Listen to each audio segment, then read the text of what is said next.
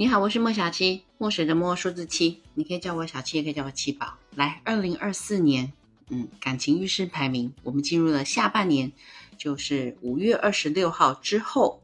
五月二十六号已经进入了双子座，而木星呢，也是从金牛座移到了双子座，所以首当其冲第一名，当然肯定就是已经憋屈了好久的双子座。恭喜恭喜恭喜！如果你的生日是在五月底，又或者是你的上升星座是在双子座的，那么我只能说好运当头。从五月底开始，嗯，双子座就会开始乐开怀，就笑到那个嘴角会咧到耳朵下面。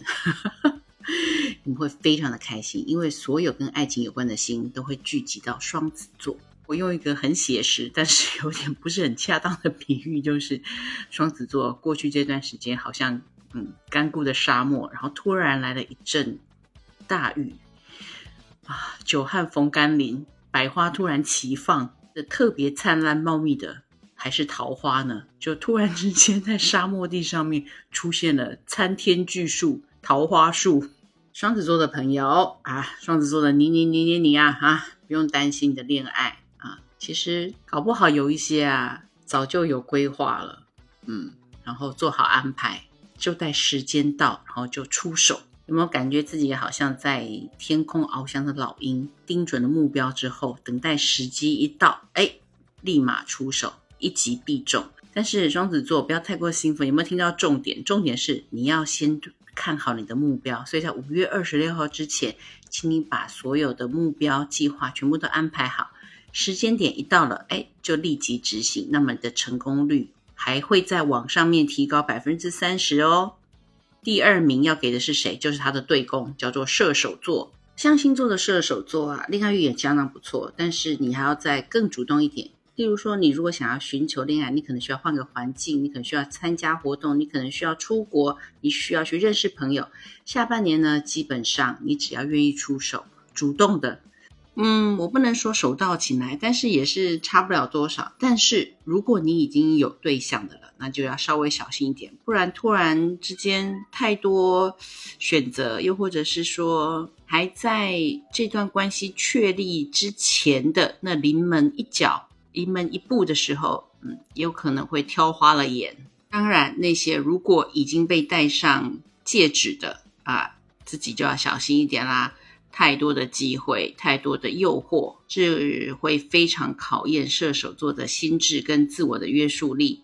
下一个上榜的，嗯，我觉得应该会是水瓶座，因为二四年呢，冥王星就已经正式进入水瓶座，而且不会再回头了。所以对于水瓶座的你来说，那是一个非常非常大的翻转时期。让我再度进入那个 不恰当举例的阶段，就是拥有外星灵魂的水瓶座的你，这一个阶段呢，会让你更加的融入 地球人的这个肉体。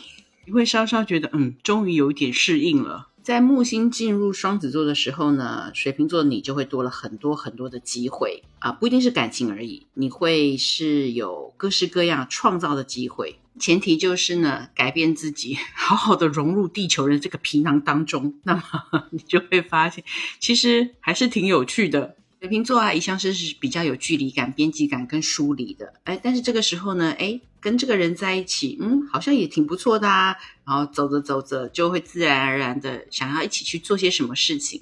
走着走着，就发现其实他也是外星人的灵魂，在地球的皮囊里面。啊，我自己都觉得好有画面感，好好笑哦。好啦，言归正传，所以呃，对于水瓶座来说，婚姻是一个。不只说婚姻啦，就是进入一段感情、一个恋爱关系，其实会是一个很好的投资。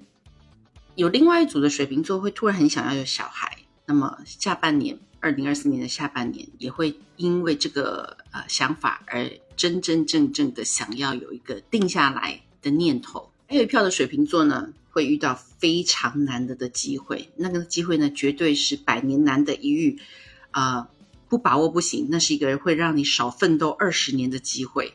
睁大眼睛看清楚，跟水瓶座呃一起分享第三名荣耀的，那就是天秤座。两个时间点啊，在天秤座的你身上看起来会觉得感情是比较笃定的，就是你已经有对象的话，那就是在二零二三年啊上个月十月时候的日食，或者是在二零二四年四月将会有个日食的时间点。啊，在这两个时间点的前后呢，你们特别会觉得自己的感情是很稳定的。嗯，也许用“稳定”两个字形容不是那么的恰当，那么的嗯到点，应该是说很笃定的。嗯，意思就是我是不是要继续下去？这个感情是不是我要的？要不要分手？要不要继续在一起？要不要结婚？呃，要不要分手？你是很笃定。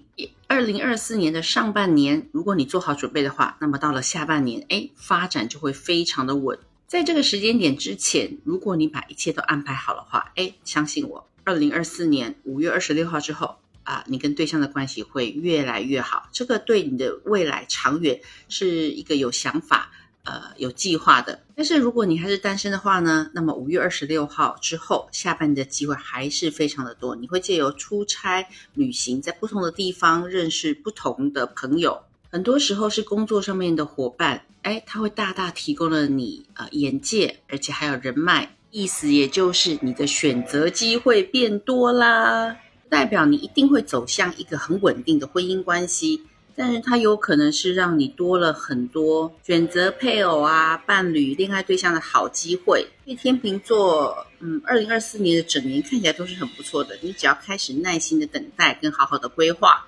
二星座啊，第一个跟最后一个 白羊跟双鱼，唉，感情不是重点。二零二四年，嗯，生活的计划会比你专心的放在感情上面发展来的更理想。首先，白羊座明年的四月九号会有一个日食，那这个日食对于白羊座的影响呢，非常的深远，它是跟个人的成长定位跟想做的事情有关系。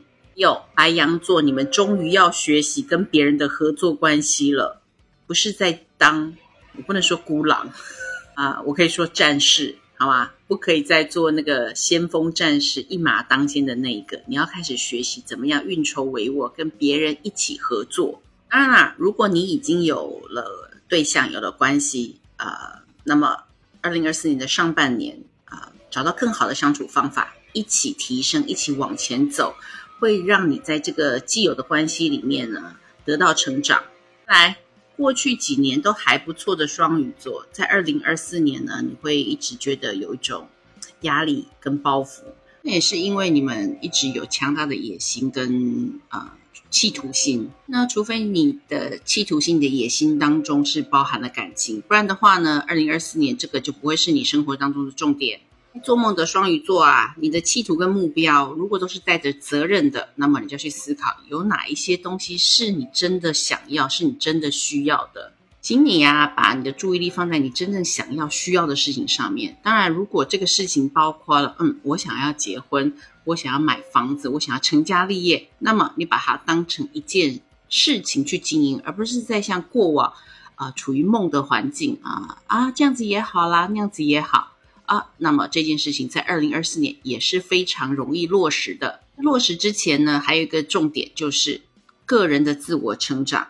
你要知道哦，这些东西当它从你的幻想、你的梦想、你的梦境当中变成现实的时候，是有一定的责任你需要去担当的。总而言之，言而总之，二零二四年有一些星座真的是天降桃花，有一些呢就嗯要努力。好好的，现在事先的工作做好，才不会啊。当幸运星突然之间打到你的时候，你还在那里措手不及，就浪费掉了长久以来一直等待的幸运之神眷顾。